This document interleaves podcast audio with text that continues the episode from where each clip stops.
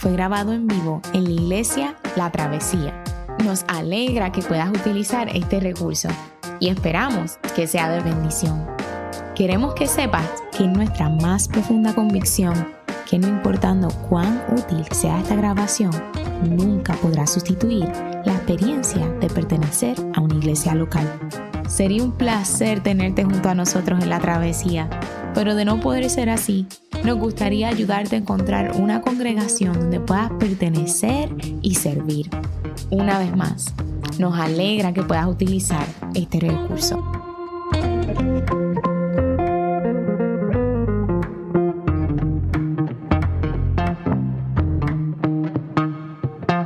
La lectura de hoy se encontrará en Lucas 2, del 1 al 20, y dice así.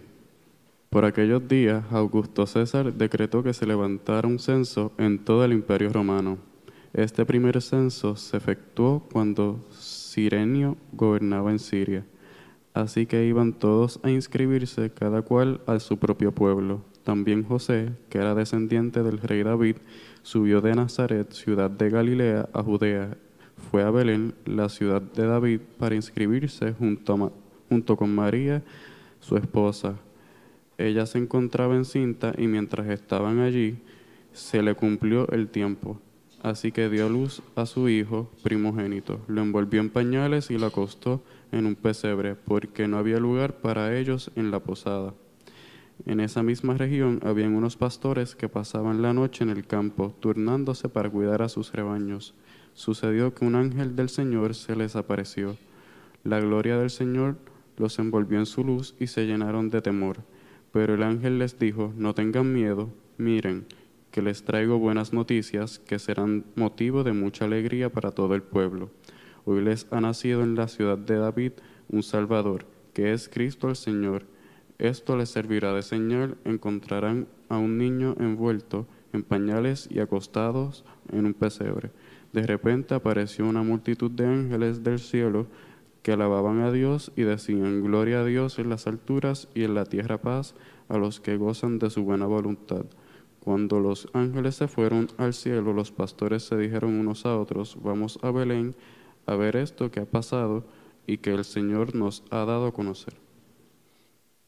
Así que fueron deprisa y encontraron a María y a José y al niño que estaba acostado en el pesebre. Cuando lo vieron, cuando vieron al niño, contaron lo que les había dicho acerca de él, y cuantos lo oyeron se asombraron de lo que, les de lo que los pastores decían. María, por su parte, guardaba todas estas cosas en su corazón y meditaba acerca de ellas. Los pastores regresaron glorificando y alabando a Dios por lo que habían visto y oído, pues todo sucedió tal y como se les había dicho. Feliz Navidad a todos, espero que hayan tenido un buen tiempo con sus familias. Este es el servicio esencialmente de Navidad, el servicio que nos toca este año, el día después de Navidad. Y reflexionando específicamente sobre este acontecimiento, sobre lo importante de la Navidad, venía a mi mente una imagen de, esta gran obra de C.S. Lewis de las crónicas de Narnia, específicamente eh, la relacionada con la bruja y el ropero y, hay, una parte al final, ¿no? Toda la película está evocando esencialmente el momento de Navidad o de Adviento, anunciando la llegada de Aslan, el león creador, esta imagen de Jesús que llega y tan pronto llega todo empieza a ser diferente, ¿no? El crudo invierno que parecía nunca terminar, poco a poco se va tornando en una primavera. Eh, las plantas vuelven a ser verdes el olor de las flores vuelve a salir. Y hay una gran batalla en toda la película con relación a la incredulidad o la fe. Y es casi uno de los temas que va conectando todo. La idea de cuánto puede cansar la espera de las promesas antiguas de que Aslan regresaría a cambiarlo todo. Una vez termina la película y la batalla se ha dado y el ejército de Aslan ha ganado y la coronación de los hijos de Adán y Eva ha tenido su lugar, Lucy, la nena chiquita, la que siempre está jugando con él, termina mirando desde el balcón. Esta es la imagen de la película. Y termina mirando el balcón. Aslan va caminando por una playa. Y tiene a su gran amigo al lado y le pregunta hacia dónde va él. Y él le responde sabiamente. Recuerda, él es león. Y los leones no se domestican. Es imposible domesticar a Aslan. La Navidad hoy en día continúa siendo un anuncio que solo se puede popularizar o volver popular cuando se domestica. Vivimos en la sociedad del consumo, donde las fuerzas de producción procuran dominar la sociedad y los individuos. Para ello, desnudan de religión todo lo que ven a su paso. A ese fenómeno usualmente le, llamamos o le nombramos secularización. La Navidad secular, secular o secularizada es sumamente popular. La Navidad del consumo, es la Navidad que nos reta, es la Navidad que nos desafía, la Navidad que te mantiene en el status quo. Esa Navidad secularizada de nuevo es altamente popular. Pero la Navidad cristiana cuando pensamos en el nacimiento de Jesús y las implicaciones que con eso trae, la Navidad cristiana es totalmente lo opuesto. Para nada, para nada podemos domesticarla. Para nada termina siendo sumamente popular. Es más, me atrevería a utilizar una palabra que yo sé que está cargada de mucha comprensión ideológica, pero a la Navidad cristiana la podríamos llamar subversiva tiene un alto grado de subversión. Reita el orden, reita la comprensión, termina reitando todo a nuestro paso. Siempre se da esa Navidad en momentos oscuros. Siempre se da ante la fuerte imposibilidad del hombre. Siempre la Navidad termina mostrando el dominio y el control de Dios no solo en la esfera celestial, sino que el anuncio de la Navidad es que el Dios que domina los cielos también domina la historia de la tierra. La Navidad se presenta como buenas noticias en el texto que tenemos hoy. Y escucha bien, iglesia de la travesía. Las buenas noticias siempre son dadas en momentos de malas realidades. Las buenas noticias son buenas noticias siempre que son dadas en momentos de malas realidades. Lucas pasa a describir en este capítulo, utilizando el mismo patrón del capítulo 1 sobre el nacimiento de Juan, en este caso el nacimiento de Jesús. Hemos tenido y observado en el nacimiento de Juan alguna estructura que casi vuelve a repetir la idea del anuncio mismo de un nacimiento de un niño en unas condiciones difíciles. En el caso de Juan, con dos padres que son ancianos ya, que no tienen el poder para poder, o la capacidad humana o natural para poder tener un hijo. Seguido de esto está la respuesta de los padres ante este anuncio que aparenta ser descabellado. Luego tenemos el nacimiento en una esfera de actos milagrosos y demostrar cómo el cielo está involucrado en todo. Y pasa la respuesta de los padres ante el nacimiento del niño. En el caso de Juan, es lo que conocemos como su canción, el Magnífica, la, la idea de bendecir al Señor, que es como comienza su cántico el papá de Juan. Ahora con Jesús Lucas hace prácticamente lo mismo. Tenemos en el capítulo 1 el anuncio sorprendente y milagroso de que María va a tener un hijo sin estar casada. Luego vemos la respuesta de María este, con su acto de fe. Aquí está tu sierva, que el Señor haga con ella lo que desee. Luego vamos a pasar rápidamente al nacimiento como lo vamos a ver hoy. Y luego vamos a ver una respuesta directamente de las personas. Ahora, todo esto que está Lucas haciendo, que está construyendo, lo enmarca en una expresión del ángel. El ángel se acerca y llama a un grupo de pastores. Hay un gran rey, un gran personaje, y aquí Lucas hace algo que constantemente hace, nos sitúa todo el drama en un acontecimiento histórico, en años de Augusto César. Ocurre esto. María tiene que descender de donde ella vive, vive en el norte, tiene que llegar al sur, realmente subir este, en el sentido geográfico, tiene que subir a la ciudad de Jerusalén que está mucho más alta que la ciudad donde ella vive en el norte, así que el camino es complicado, es difícil, esa frase de descripción es importante, porque María está en estado de embarazo, ella está en, en un momento complicado de salud y de su vida. Ahora tiene que hacer un largo trayecto, un largo recorrido, porque los poderes imperiales han decidido demostrar que tienen el poder sobre sus súbditos y quieren hacer un censo. Ella llega a la ciudad con una serie de complicaciones y luego que llega a la ciudad entra en labores de parto. Entra en labores de parto y ahí de repente aparece un ángel que llama a un grupo de pastores y los reúne para darle la gran noticia. Y cuando reúne este grupo de pastores, nombra todos los acontecimientos, existe en la narrativa de Lucas, como buenas noticias. Y ese aspecto de buenas noticias es crucial, importante hoy. Porque el concepto de buenas noticias es como nosotros, como lo traducimos natural o tradicionalmente como evangelio. Y esa es la expresión. Evangelios son buenas noticias. Por lo tanto, para el ángel, todo lo que está aconteciendo es evangelio. Son buenas noticias. Por eso mi sermón hoy se titula Navidad, buenas noticias. Y lo que voy a hacer es que voy a dividir mi sermón en tres puntos. Y aquí está la idea de mis tres puntos. Primero vamos a ver cómo el nacimiento de Jesús revela esas buenas noticias. Por lo tanto, mi primer punto es el Evangelio se trata del cielo viniendo a la tierra. Mi segundo punto será el Evangelio se centra en una persona. No solamente vamos a ver el movimiento del cielo viniendo a la tierra, sino que segundo, el Evangelio se va a centrar en una persona. Y tercero, voy a concluir presentando el Evangelio produce una vida de adoración. El Evangelio produce una vida de adoración cuando lo recibimos. Déjenme comenzar con mi primer punto. El Evangelio se trata del cielo viniendo a la tierra. El gran teólogo del siglo XX, Karl Barth, reflexionando sobre el milagro de la Navidad, y así mismo lo tituló en su capítulo, escribió lo siguiente. Escuche bien esta cita.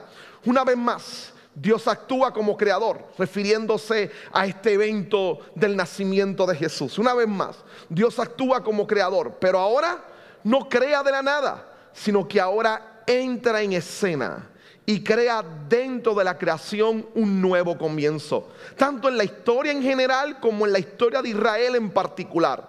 Dentro de la continuidad de la historia humana, ahora se hace, y escuche bien, ahora se hace visible un punto en el que Dios mismo se apresura a socorrer a la criatura y se hace una sola cosa con ella.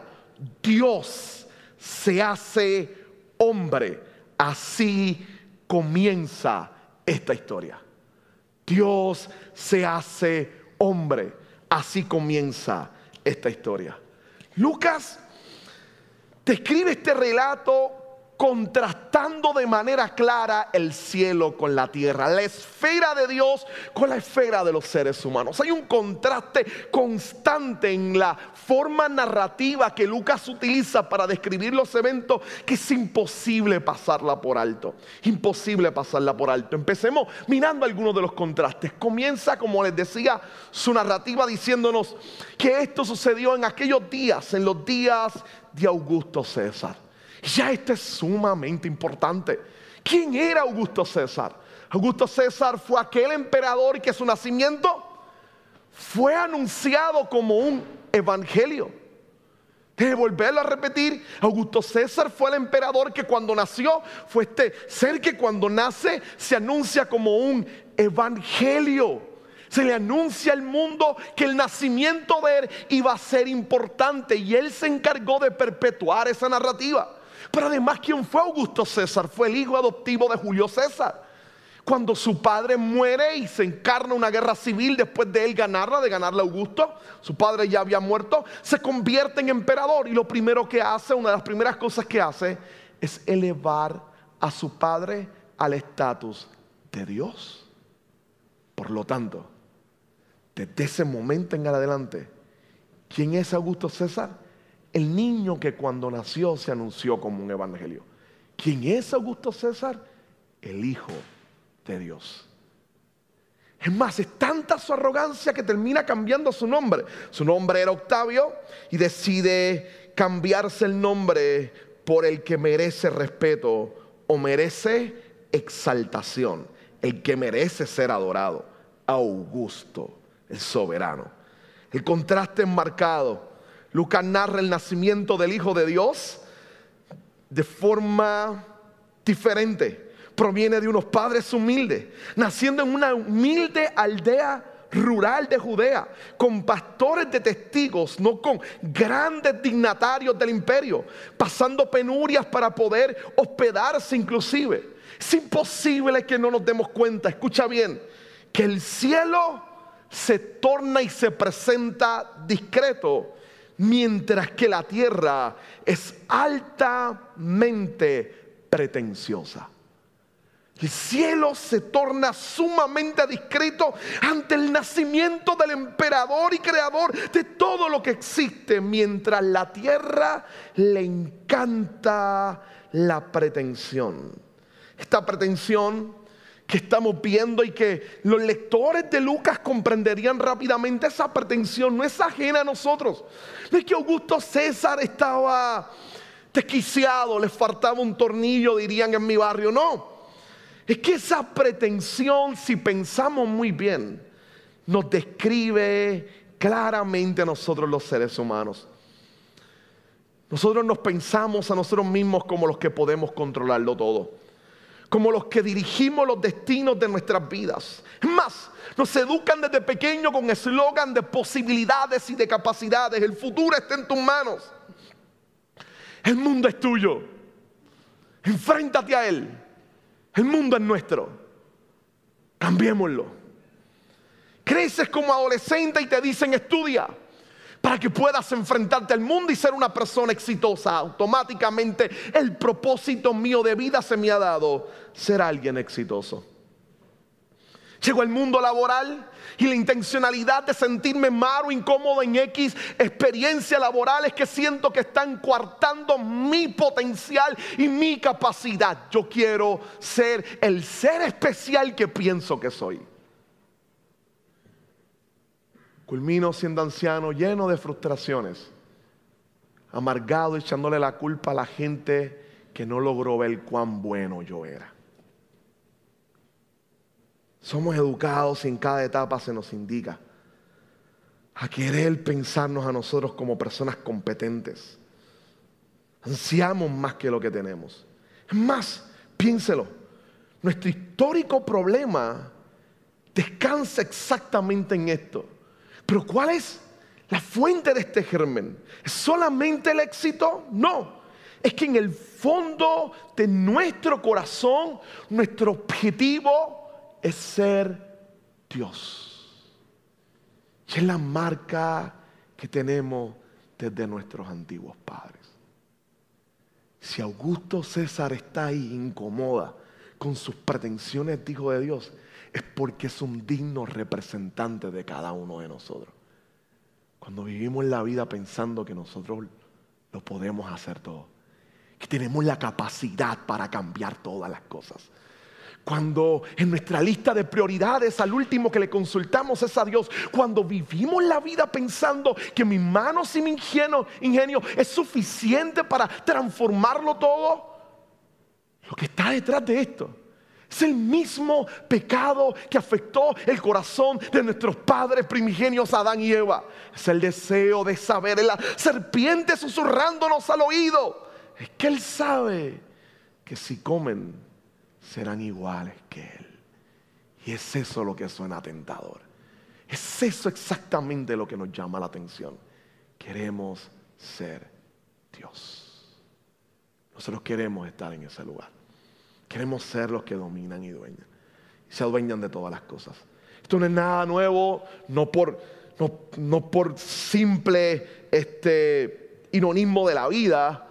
Es que cuando se desarrolla el proceso de la ilustración, aquel punto que en la historia de las ideas los seres humanos en Occidente apuntan como el momento más extraordinario del desarrollo del conocimiento humano, es exactamente ahí, en el momento de la ilustración, que se dan dos fenómenos paralelos. Por un lado, se da lo que se conoce como el deísmo. A los seres humanos ilustrados, llenos del conocimiento científico, les dio con pensar que Dios existe, pero está allá arriba. Él no se inmiscuye en los asuntos de la tierra. El otro fenómeno paralelo se conoció como las monarquías ilustradas, que la gran mayoría de ellas eran absolutistas, y luego dio paso a los procesos de dictaduras y de tiranos gobernando en Europa. Saca a Dios de la escena. Ponte tú en su lugar y tomemos la rienda de nuestra vida. Y el producto siempre va a ser dolor, caos y destrucción. Augusto nos representa muy bien a nosotros, cargados con ese sueño. Irónico, ¿no? Irónico. Porque de lo que se trata la Navidad no es del hombre haciéndose Dios, es de Dios haciéndose hombre. Este es el problema que aún cargamos nosotros. El Evangelio nos incomoda, se torna subversivo en nuestra vida cuando me indica que no hay nada que yo pueda hacer para salvarme. Cuando el Evangelio me dice que no hay nada que yo pueda hacer, que la salvación es jurisdicción de Dios y que no es mía, que no hay nada que yo pueda hacer, que lo único que me toca a mí es confiar, sí, aprender a confiar en que otro se encarga de ese asunto y aceptar su amor gratuito. La Navidad nos grita a todos nosotros, Dios se hizo hombre para librarte de tu deseo de querer ser Dios. Dios se hizo hombre para librarte de tu deseo de querer ser Dios. Eso es lo difícil de entender la gracia. Cada vez que nos acercamos a la idea de una salvación por gracia, nuestro corazón se levanta y no nos está buscando. Hay algo que yo tengo que hacer. Hay algo que yo tengo que, que responder. Hay algo que yo tengo que añadirle a eso. Yo tengo que ser parte de eso porque en nuestro profundo deseo de ser Dios nos incomoda grandemente que sea otro el que se encargue de hacer todo con relación a nuestra salvación. La tierra es pretenciosa, el cielo es altamente discreto y en su discreción muestra la grandeza del carácter de nuestro Dios. Lo segundo que nos muestra esta idea de el cielo viniendo a la tierra que se presenta específicamente en ese contraste, el otro contraste pudiera ser fácilmente el de perspectivas. Leer este relato sin conocer el desenlace podría ser disruptivo una pareja de jóvenes afectados por la soberbia política de un imperio abusivo que desea dar alardes de grandeza, una ruta larga y peligrosa para que al llegar todo esté ocupado. El imperio imponiendo esta norma de censo para mostrar cuán grande es. Una larga larga caminata que pudiese afectar a la mujer que está embarazada y luego de todo el esfuerzo y las penurias que están viviendo, llegar a su ciudad, a la gran ciudad deseada y encontrarse que todo está ocupado. Tienen que correr entonces hacia otro lugar. Claro que está todo ocupado, que seguro su caminar fue mucho más lento debido al estado de embarazo de María. No, cuando al fin consiguen un pequeño lugar para estar, María entra en labores de parto. Cuando al fin encuentran un lugar para descansar, la ruta ha sido larga, María entra en labores de parto. Todo se ve traumático, adverso, difícil. Todo se ve complicado. Todo se ve sumamente amenazante hasta que aparece un ángel. Y cambia la escena y le dice a unos pastores, acaba de nacer un niño. Y es el Salvador. Y esto es plan de Dios. Y de repente nos damos cuenta que todas las penurias que han pasado son parte de un plan mucho más grande que José y María. Un plan mucho más grande que el poder imperial no está dominando la historia, sino que Dios utiliza al que está sentado en Roma para mover su historia. Él utiliza el deseo del emperador por hacer el censo y mostrar su poderío y su grandeza para que se cumplan las profecías antiguas de que el Mesías nacería en la ciudad de David. Trae a sus padres desde lejanas tierras para que lleguen a Jerusalén, a una humilde aldea. Y allí los coloca en un lugar aparte para mostrar que nace entre las personas desposeídas y más humildes que existen. Y son a ellos, a ellos a los que el mundo olvida, a los que termina revelándole la gran noticia de que el Salvador ha nacido. Es bien distinta la perspectiva de la tierra con relación a estos eventos con la perspectiva del cielo. Es solo hasta que Lucas nos da la perspectiva del cielo del ángel diciendo esto que está sucediendo son buenas noticias, que podemos descansar en que quien está detrás de todo esto es el creador de los cielos y de la tierra.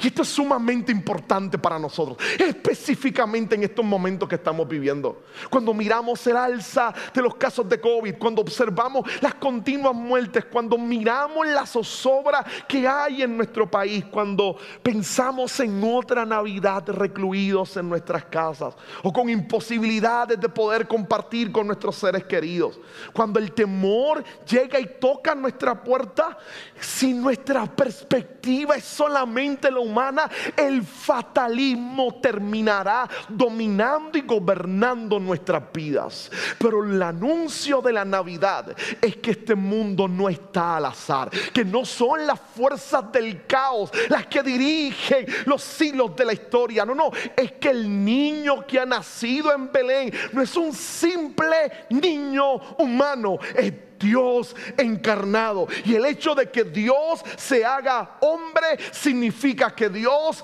ha tomado el timón de la historia humana y de aquí en adelante Él dirige todos sus cursos hacia su propósito sublime y extraordinario. El plan de salvación está en las manos del Dios Salvador y ya nada sale de su perfecta voluntad. Todo está dirigido bajo su perfecto designio. El reto de la Navidad es entender esto y aplicarlo a nuestras vidas. Y saber que tu vida y mi vida no, no escapa del control soberano y maravilloso del amor de Dios. Aún en la Navidad se muestra la belleza de la providencia divina. Nuestro Dios es ese Dios soberano que está dirigiendo todo. Recuerda, desde la perspectiva humana se va a ver caótico, confuso y hasta angustiante.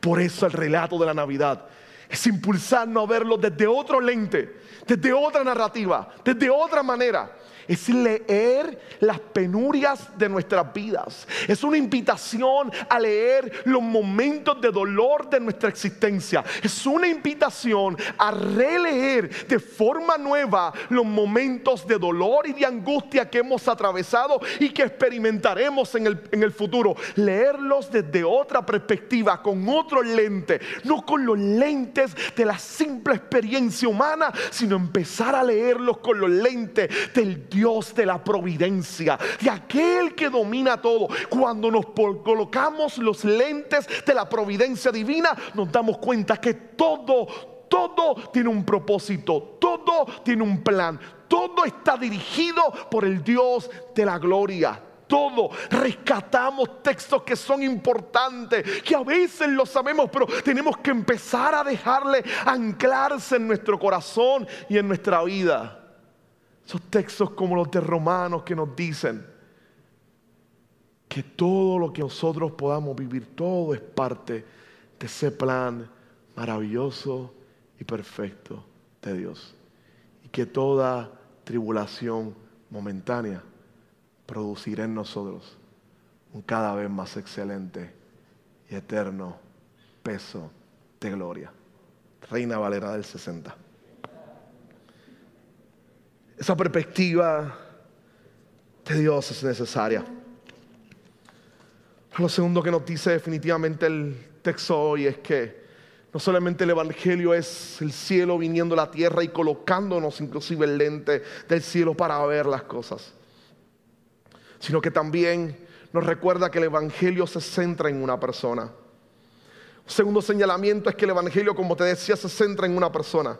Las buenas noticias es que esta persona estas son las buenas noticias de la Navidad. El Evangelio se centra en una sola persona y esta persona no eres tú, Eso es una buena noticia. No soy yo. Esa noticia es mucho mejor.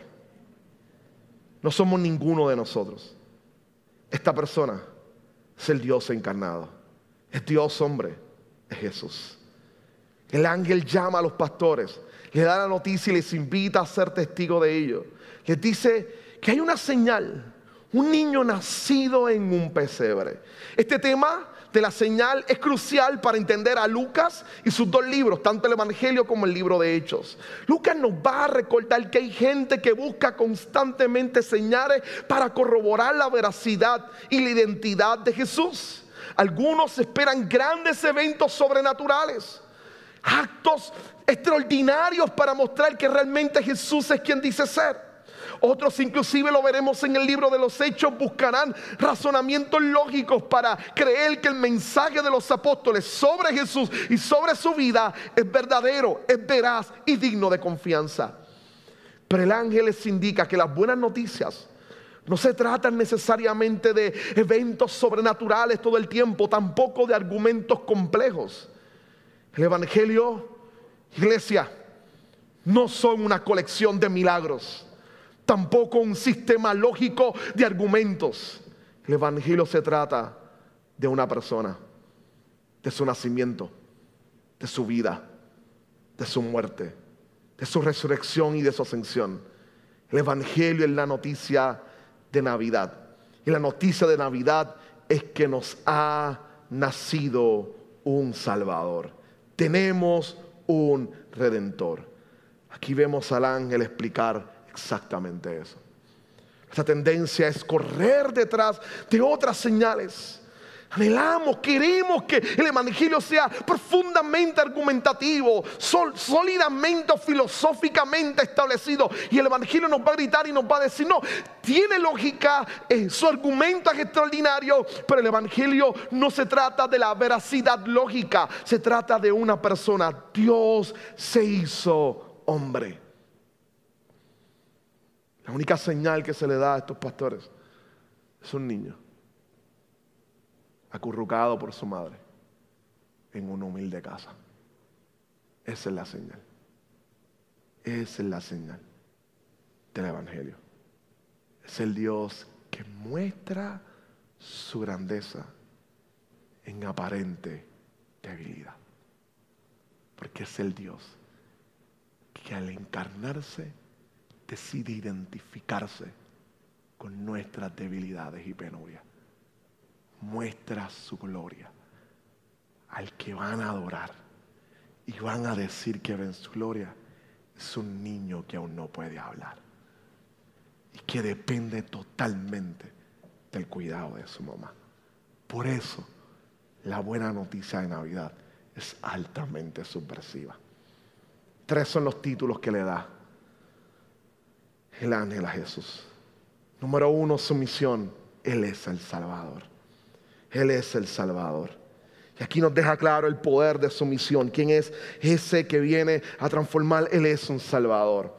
Y esta es la razón de la encarnación. Porque Dios tiene que hacerse hombre. Dios se hace hombre para salvarnos. Ese es el anuncio de la buena noticia. ¿Quién ha nacido? Nos ha nacido un Salvador. Tal vez los pastores en el momento su perspectiva es totalmente otra. Su visión es totalmente diferente. Pero tú y yo cuando miramos este texto como la comunidad primaria que recibió el Evangelio de Lucas conocen toda la historia. Ese Salvador no es meramente un dirigente político, no. Es el Salvador que viene a transformar y a cambiar vidas caídas para reconciliarnos con Dios. Es aquel que vino a tomar tu lugar y mi lugar en la cruz del Calvario. Marco Pidal, en un cántico llamado El Niño de Belén, hace este movimiento y este juego de palabras. El niño que nació, dice, nadie se imaginó que el niño que tenían al frente, el niño que nació,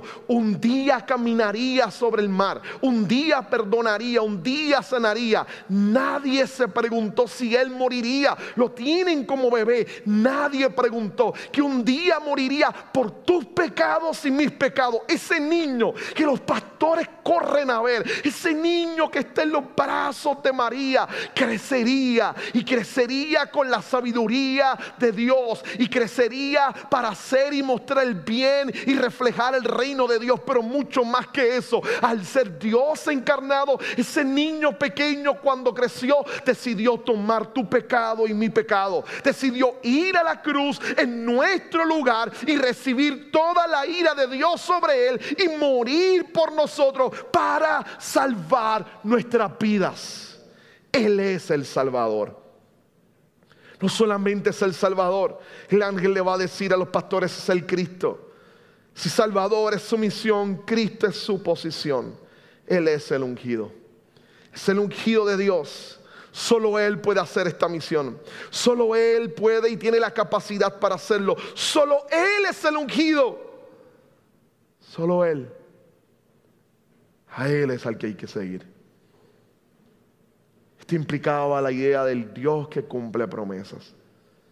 No solo es su misión de Salvador morir por nosotros, no solo su posición como el Cristo, el Dios que cumple promesas, el Dios que en Él muestra que todas las promesas que había hecho en Jesús son sí y son amén. Cristo, al asumir ese rol del Mesías, nos muestra, nos grita, nos habla del carácter de Dios. Dios es un Dios que verás y que cumple sus promesas y las cumplió todas en Cristo Jesús solamente es el Salvador y el Cristo. Es nuestro Señor. Es nuestro Señor. Esta es la herejía contemporánea más grande. Es como en el evangelicalismo popular en Puerto Rico. Hemos dividido Salvador de Señor.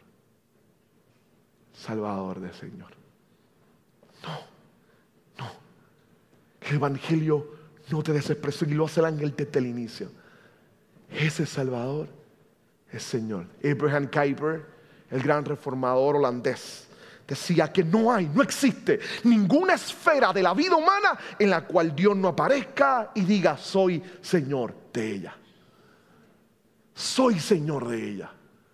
Y esto es un cambio paradigmático importante, porque nos conduce, iglesia, a mirar cómo observamos nuestra vida y también cómo observamos nuestra sociedad. Entonces, comencemos con nosotros.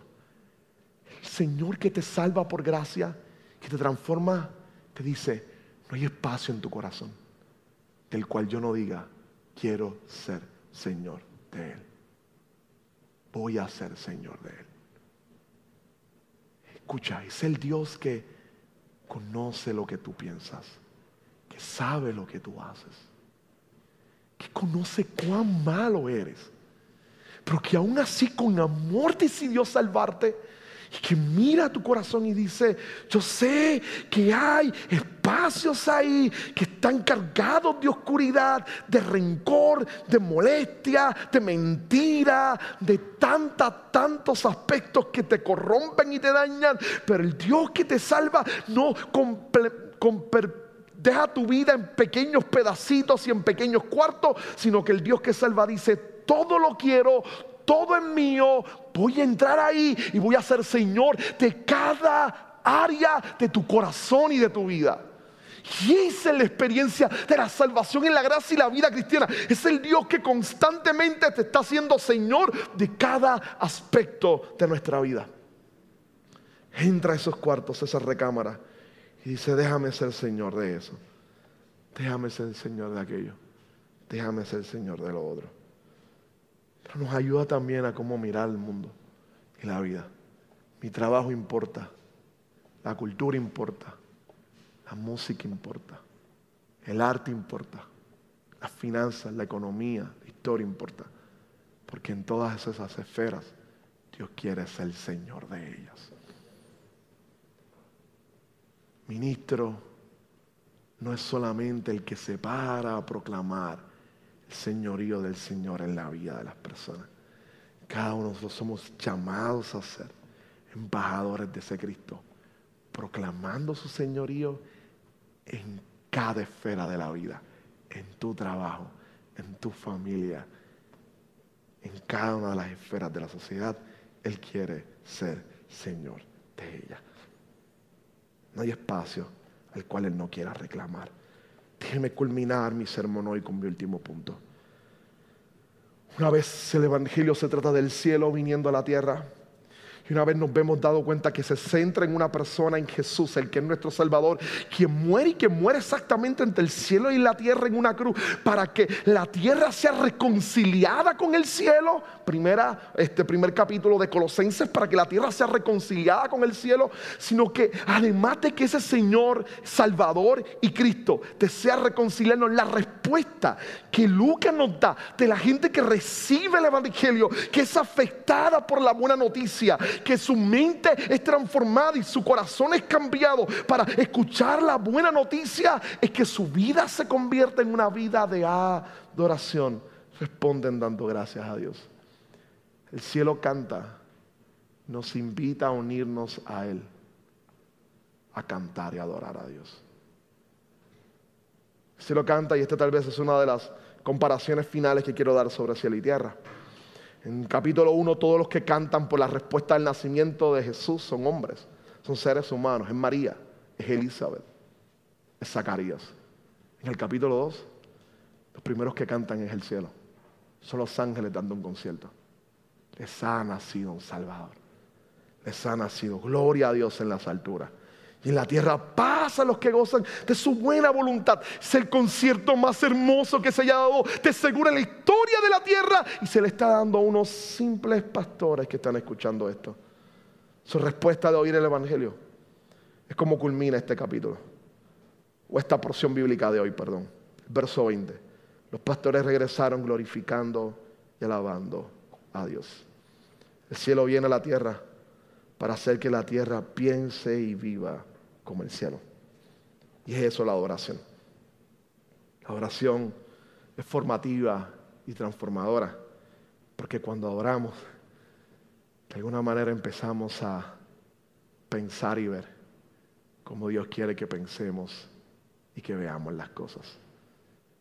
Seguro en su boletín cuando explica, todavía debe estar ahí cuando explica la canción, la adoración, su boletín va a decir cantamos hasta que lo que cantemos lo creamos profundamente. Y como tú y yo se nos hace difícil creer, seguimos cantando porque la oración, la canción, el cantar, el adorar, el vivir para Dios, hace que nuestra vida tome otra perspectiva. Veamos las cosas desde el lente de Dios.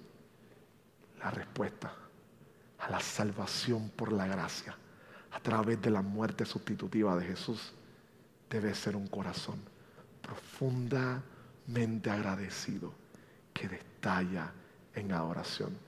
En aquellos momentos, cuando su corazón está golpeado por el miedo, por la ansiedad y por la adversidad, es tiempo de unirse a David y decirle a nuestro corazón, alma mía, alaba al Señor. No te, no te olvides ni uno solo de sus grandes beneficios, de la inmensidad de su amor en la cruz. Cuando tu corazón esté cargado de ansiedades, corre y mira la cruz y deja que tu corazón vuelva a cantar la inmensidad de un amor que las palabras no pueden describir, que es tan grande y tan excelso, que solo cantando adorando, podemos vivir y experimentar. Agustín tenía razón. Nuestros corazones vivirán ansiosos hasta que no hallen en Él la paz del alma en el momento de adorar y exaltar. ¿Qué tal si cierras tus ojos conmigo hoy? Seguro hay razones de más para, para no adorar. Y es por esto nuevamente que las buenas noticias de la Navidad son altamente subversivas. Se nos manda a adorar cuando nuestro corazón quiere llorar. Se nos manda a mirar una perspectiva diferente y cuando nos damos cuenta que no podemos, no tenemos la capacidad para ello, se nos invita a descansar en Jesús. Y a darnos cuenta que al descansar en Él, surge de nuestro corazón una canción de gratitud. Mi oración hoy es que el Evangelio quede anclado en tu vida, iglesia común, iglesia de la travesía. De manera que no importa lo que estés pasando y experimentando, puedas descansar verdaderamente en la gracia y en el amor del Señor. En el cielo que viene a la tierra. En el Evangelio que se centra en un Salvador, que es el Mesías y Señor de tu vida. Es un Evangelio que cuando llega al corazón hace que éste irrumpa en una genuina adoración. Señor, mira nuestra flaqueza y debilidad. Pero en última instancia de eso se trata la Navidad. De darnos cuenta de cuán débiles, fragmentados y fracturados estamos. Se trata de no poner nuestra esperanza en nosotros, sino en ti. Ayúdanos a dejar que lo subversivo de este anuncio rete y desafíe nuestras vidas a confiar plenamente en ti. Líbranos del deseo de querer domesticar tu mensaje. Te lo pedimos en el nombre de Jesús. Amén, Señor. Amén. Y amén.